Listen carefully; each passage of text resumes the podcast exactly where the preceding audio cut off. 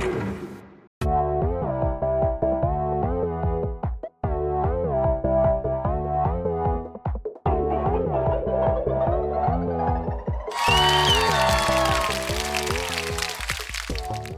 うもこんにちは。あぐらをかこうとしたら体が硬くて足の付け根がどうにかなってしまった富戸です。こんにちは。本当に体が硬くて結構ねこのあぐらをかこうとして足のこの外側の付け根がねこう痛くなることがたまにあるんですけど今日は結構ね本格的に痛くて多分これスクワットできないんじゃないかなっていう感じの痛さでやっぱね体が硬いっていうのは怪我につながるとかってね言ったりしますけどなんとかしたいもんなんですけどね。このままいくとちょっと走れないしっていう感じで腹筋はできるかな。まあプランクと腕立てぐらいしかできないかもしれないですけどねちょっと。早く直さないとっていう感じなんですが、えっ、ー、とね、この2、3日、ツイッターに関してちょっと怒ってたんですけど、今日もね、ちょっと、えー、ツイッターへの怒りから始まるんですけど、えっ、ー、と、ツイッターは、まあ、その普通の使い方はもう全然してないんですね。なんかその、いろんな人をフォローして、えタイムラインを見たりとか、その、なんていうの会話したりみたいなね。そういうなんか普通の使い方はもう全然しなくなってしまいまして、まあ、今はですねうんとまあ公式アカウントとかでちょっとそのたまに見るぐらい。それとま別のアカウントを作ってあとそのたまにここでも言ってるんですけども日常のねちょっとしたログを Twitter がやっぱり一番やりやすいのかなと思ってまあ、そういう使い方をしているんですね。でその時のツイートは、まあ、公式アプリを使ってましてそれとあとは最近 Apple Watch のアプリでチャープっていうのがあるんですけどそれをね、えー、使って、まあ、Apple Watch からもツイートできるようにしてあります。まあそんなにね頻度は多くなくてまあ1日1ツイート2ツイートぐらいなんですけどでそれはねえっと非公開のアカウントにしてるんですねでそのログを取るっていうことは、えー、見返すそのっていうことも必要になるんですけどじゃあどうやって見るかっていうのが結構その困ってるとこでそれでね結構最近そのツイッターのに関してねその不満をねこう言ってるんですよでまあ一番の不満っていうのはまあ、そのツイッターのそのタイムラインがあのベストツイートっていうふうなに言うのかな？あの普通にえツイートされた時系列に並ぶんじゃなくてなんかめちゃくちゃな並び方になってるんですよね。で今はその非公開にしてその自分がそのログとして使っているアカウントっていうのは自分のツイートとあとそのタイムラインでその日付の、え区切りが欲しいなっていうことでそういうのね、えっ、とやってくれてるボットアカウントでえっ、と何て言うんだっけな日付切り取り線っていうのがあるんですよ。でそれだけフォローしてあとは自分のツイートだけっていうふうにしてるので、まあ、普通に考えたらタイムラインでその自分がツイートしていっ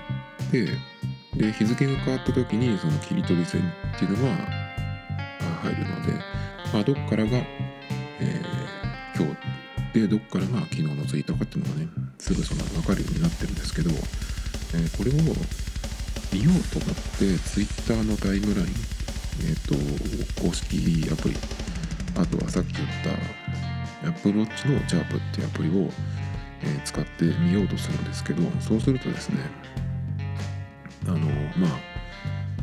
デフォルトだとそのタイムラインの表示が時系列じゃなくてなんかわけのわからないうんと並びになってるんですね。で公式アプリだとこれはそのツイート順に時系列に変えるっていうのができるんですけど何回変えても元に戻るっていう風になってるんですね今は。だからもうこれダメだわと思って Apple Watch のねチャープっていう方で見たらこっちもダメででこっちの場合はあのそれになっちゃうと戻せないんですよ。どうやってやればいいのかちょっとわからないんですけどこのアプローチのチャープっていうアプリ上では変えられないんですよね。で僕がそのログを後で見るっていうのはえっ、ー、とまあそのアプローチのチャープかまあでも公式アプリで見ようとすることもあるんですけど、まあ、公式アプリはねあの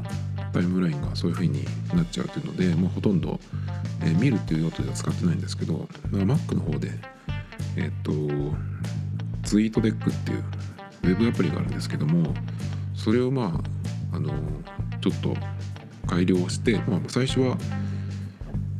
サファリで開くんですけどサファリだっけかな Chrome だっけかな。で開いて、まあ、ログインした状態にしておいてで Mac のアプリでですねフルードっていうのかなこれ FLUID っていうアプリがあるんだけど、まあ、これにえっとその開いてる、え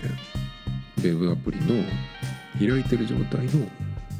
え、URL をコピーしてそれで開くと、えー、まあ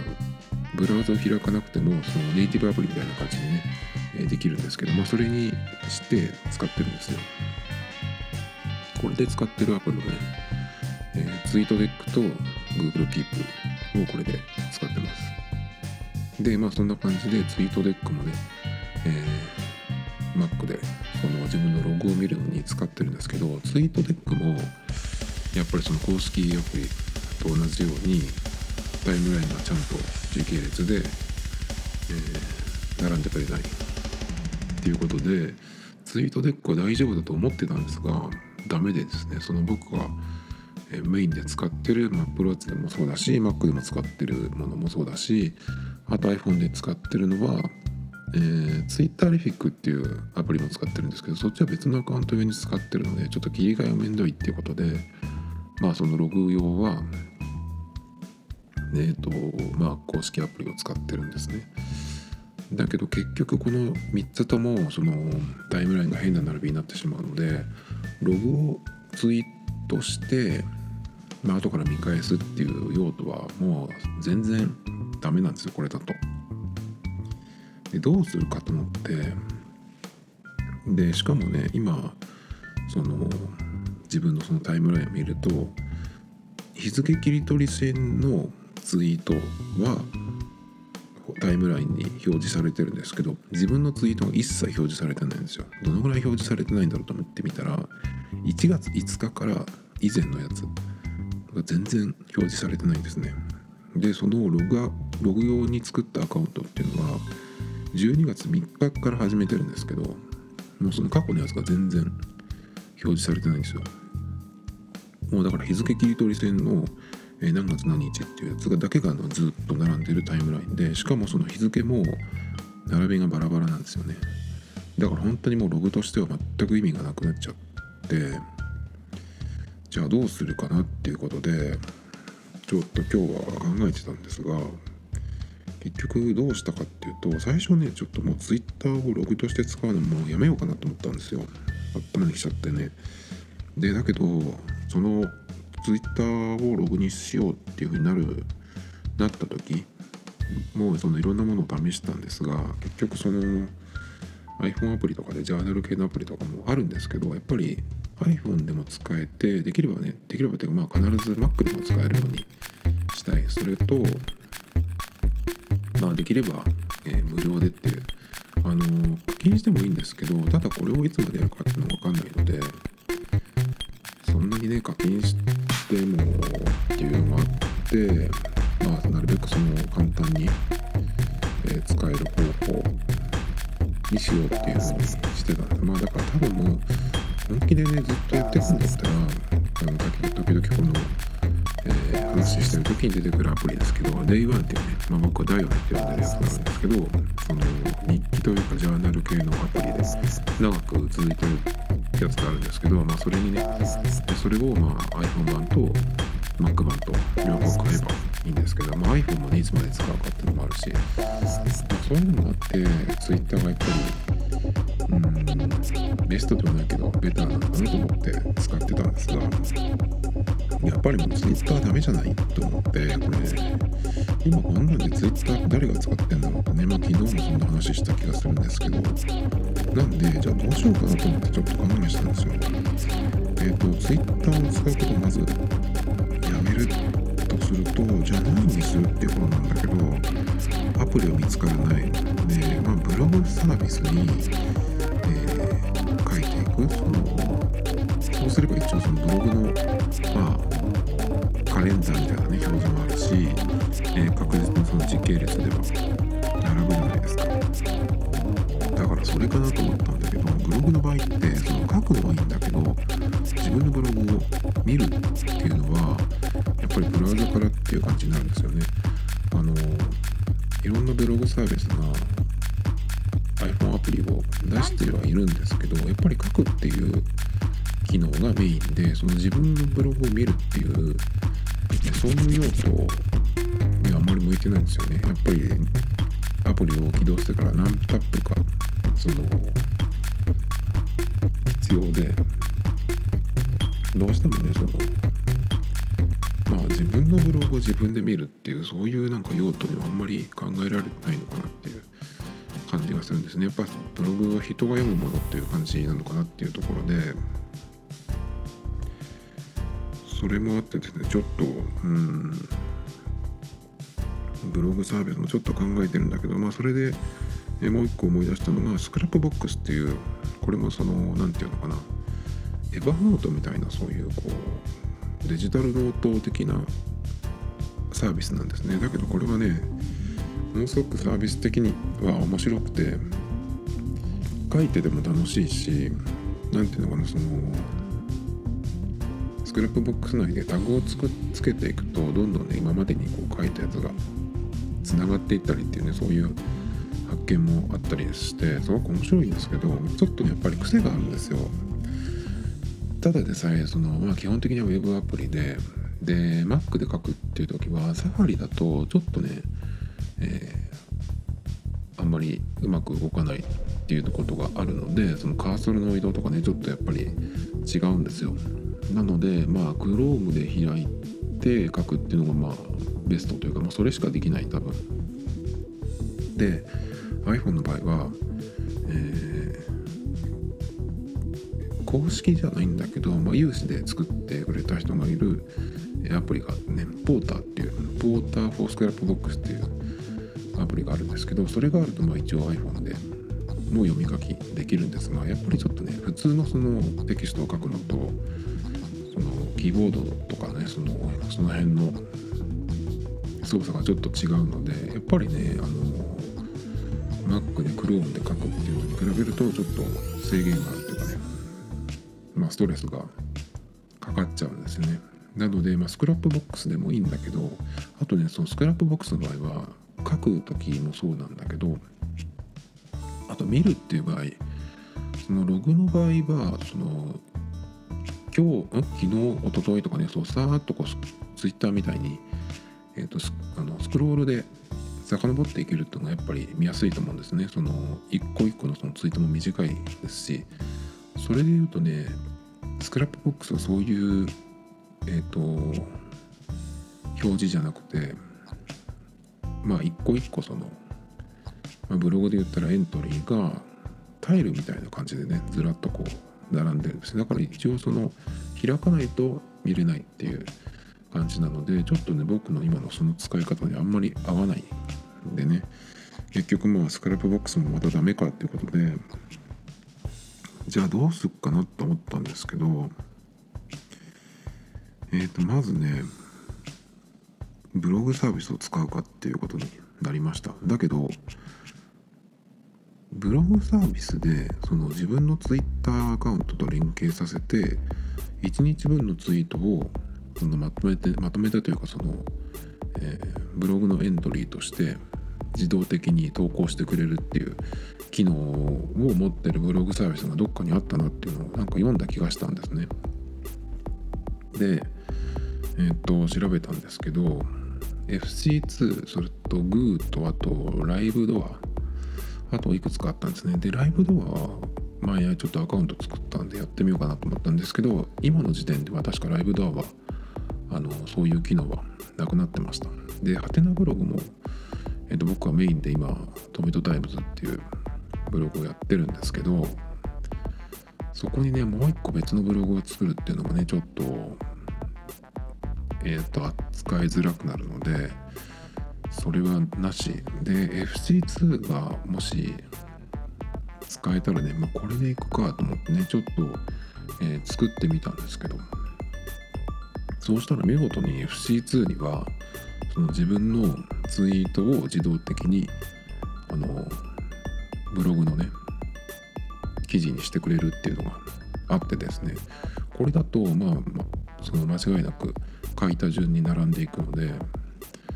えー、これはいいなと思って結局その FC2 に1個ブログを作ってそれをえっ、ー、と Twitter のね自分のアカウントと紐付けてでツイートを、えー、ブログにそのままね、まあ、コピーするというかっていうふうにしました。でそのブログサービスによっては他にもねあのツイッターのその自分のツイートを、えー、まとめてというかね拾ってブログエントリーとして、えー、やってくれるっていうのがあるんですけどただねそのブログサービスによってはツイッターが鍵垢だと非公開だとダメっていうのもあるんですね。だけど FC2 の場合は僕はその Twitter のアカウントは非公開にしてあるんですけどもそれでもちゃんと拾ってくれてえっ、ー、とツイートした順にブログにそう書いていってくれるんでちょうどいい、まあ、ものが見つかったんですね。これはいいやと思って。でじゃああのブログ時代はどうするかっていうふうに考えたんですけどもう公開するか。公開しても別にねあのまあ大丈夫だと思うんですけどコメントとかも、えー、コメントとかがね来るとスパムコメントとかね鬱陶しいんで。まあどうするかなっていうとこなんですけど一回だから非公開設定にしてみたんですよ。だけどそうすると今度見るのにまあ結局はその自分のブログを見るのに、えーブラウザにブラウザで開かなきゃいけないんでまあ FC2 もそのアプリはあるんだけど投稿用のアプリなんですねやっぱり。でその自分のブログを見ることもできるんだけどその投稿した後にやっぱりその確認するっていうような感じの見方なのでその自分のねブログを自分で見る普通にっていうのはちょっと、えー、向かないアプリだったのでやっぱりそのブラウザで見るしかないなと思って。でそうすると非公開にしてるとその都度ねあの本人が見てるっていうふうに認識されるわけじゃないのでその都度その自分のブログを見るのにそのプライベートを用にしてあるんでね。えっとまあパスワードを入れてっていうのが必要なんですよ。それがちょっとね面倒くさいかなと思って。でもよく考えてみたら自分のそのちゃんと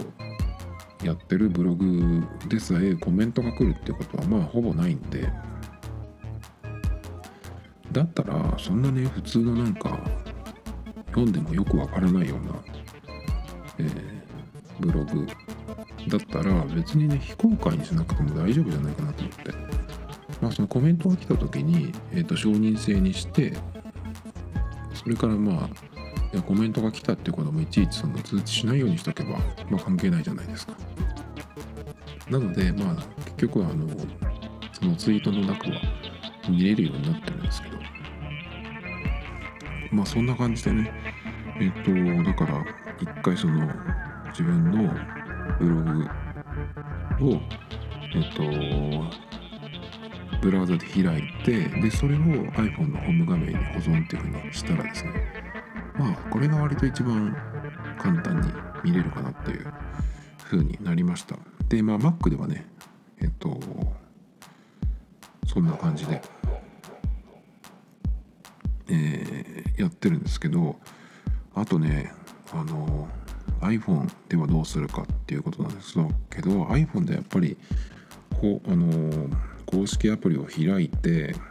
でまあタイムラインもねいちいちその時系列表示に自分でその切り替えて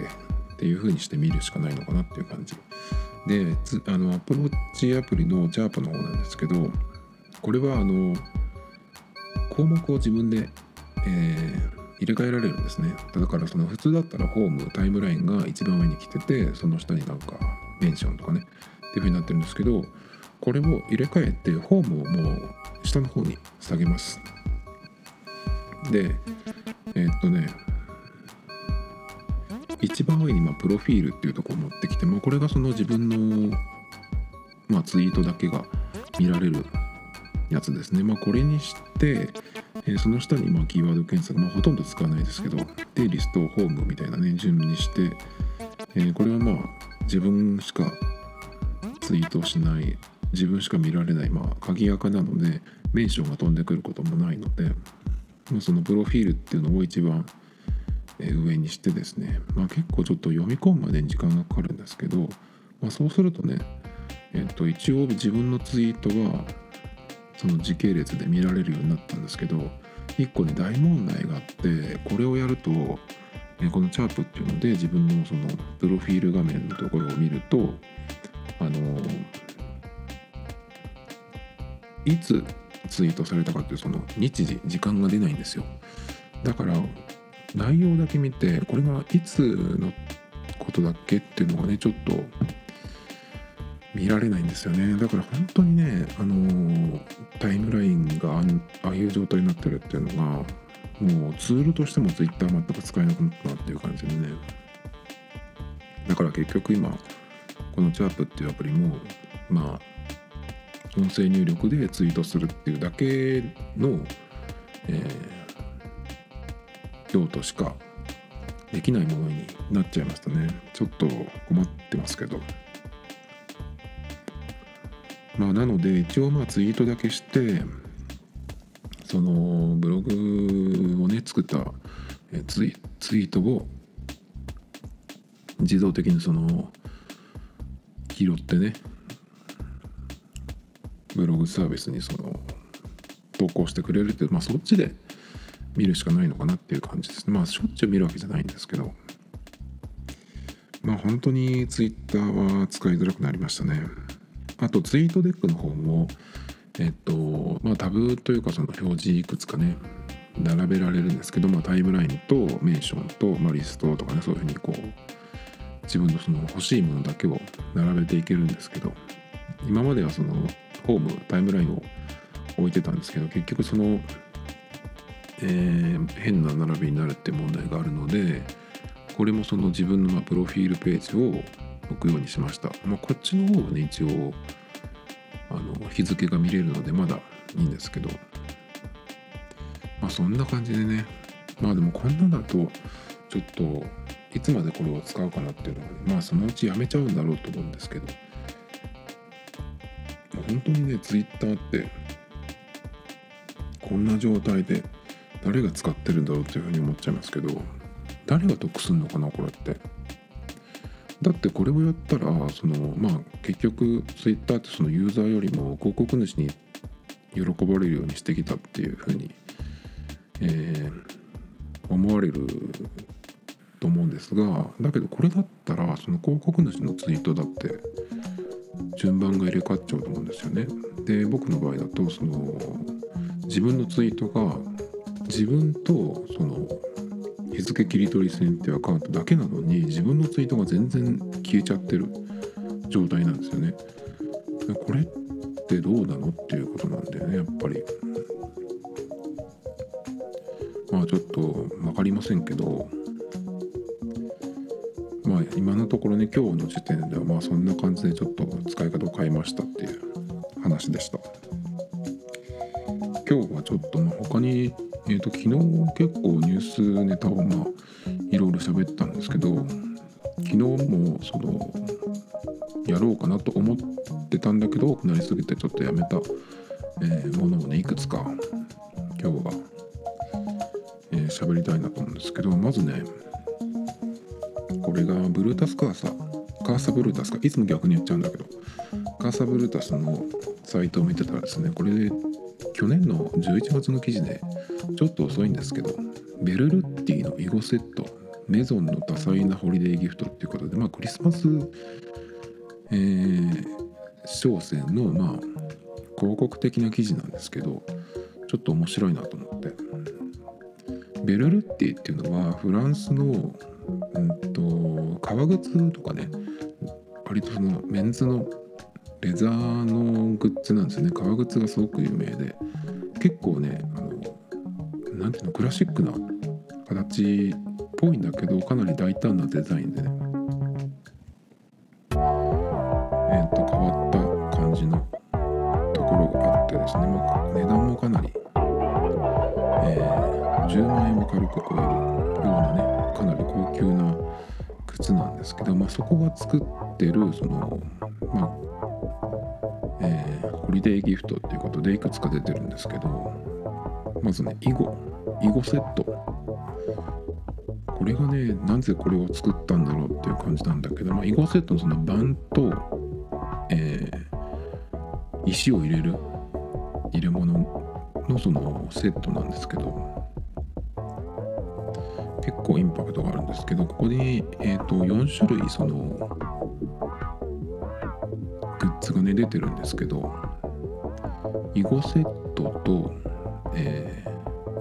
トランプのセットそれから AirPods ケースそれとワイヤレスチャージャーっていうあの乗せれば充電できるってやつなんですけど結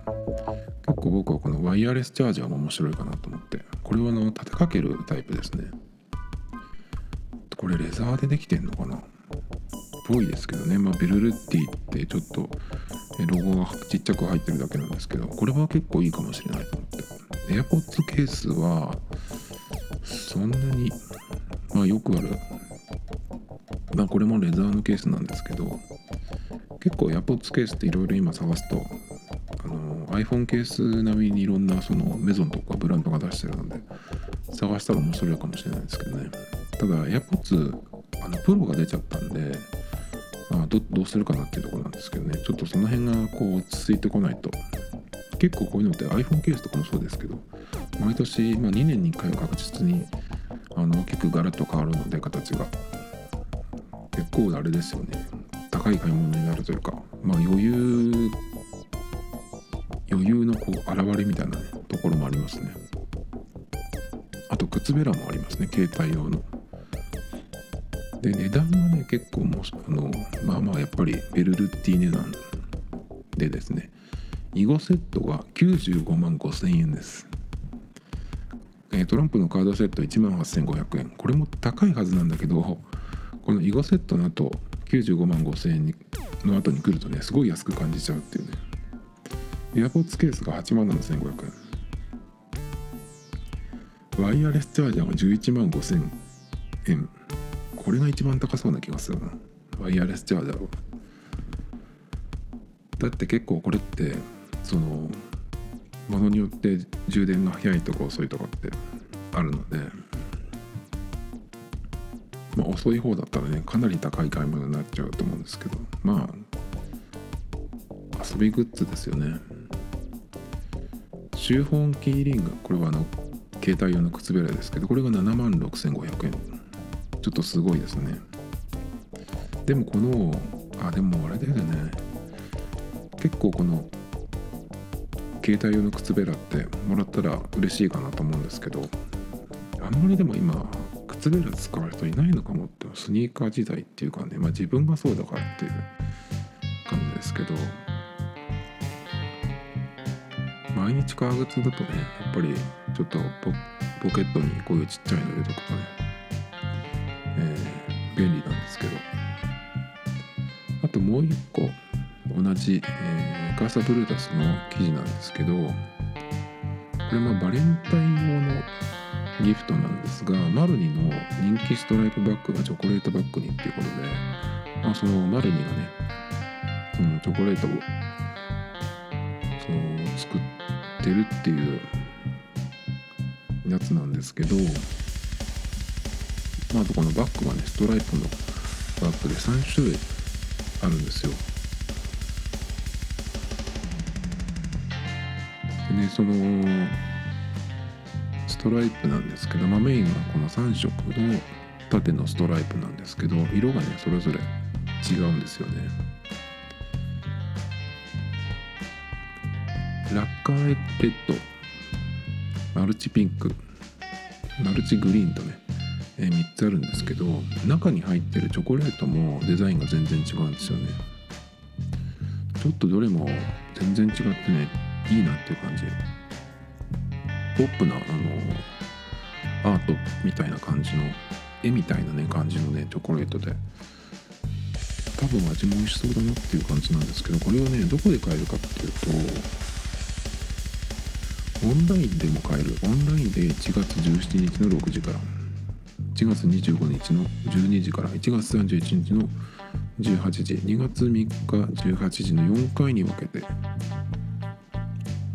えー、阪急阪急百貨店公式通販にて販売。店頭では阪急梅田本店3階丸にフラワーカフェ。でもこれもね3回に分けて販売ということで。これもらったら嬉しいですね。結構バレンタインとかで。おしゃれだなって感じが。結構ねこのチョコレートってやっぱりあのお返しでねバレンタインのお返しホワイトデーの時にあのお返しする時も結構僕はあのチョコレートでお返しするってこともあるんですけどいやこれはねホワイトデーの時にも出してほしいなと思いますね。マルニーでこれが出てるんだったら男の人がその女性にお返しで渡し渡すっていう方が結構喜ばれるんじゃないかなと思うんですけど。この記事の中に女性なら自分用に男性ならホワイトデーにプレゼントした人箱って書いてあるんですけど、まあ、3月の販売がねねここには予定はないんでまあその時期になってまた出るのかな。かんないですけど結構今はあのバレンタインも変わってきてると思うんですけど女性同士でねあげたりみたいなそういうのもあるので、まあ、それでもそういう需要もあるのかなっていう感じですね。これはでもかなりおしゃれですね。そしてですね次はえルーミーっていうサイトからなんですけど牛乳石鹸のクリームがあるって知ってた？さらっとベタつかないのにしっとり潤って最高なんだよねっていう記事なんですけどこれちょっと気になっていて見た目はねあのニベアの青い缶にそっくりです。あれがなんかその牛乳石鹸の、まあ、牛があって赤い全体的に赤い缶になってますね、保湿クリームっていうことなんですけどどんな感じなんだろうな。なんかムースみたいな感じだったらいいなとか思ったんですけどでもまあクリームクリーム系でまあでもベタつかないさらっとした質感とかっていうんですけどでもなんかねよくそのクリームとかでハンドクリームとかでもそうですけどベタつかないっていうふうによく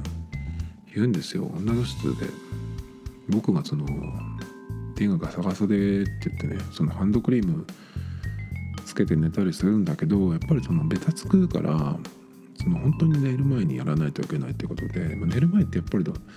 本当は良くないんだけど、まあ、画面触っちゃったりとかすることもあるんで本当にその寝る直前にしないといけないっていうのがちょっとまあネックでね結構忘れちゃったりするんですけどこのハンドクリームは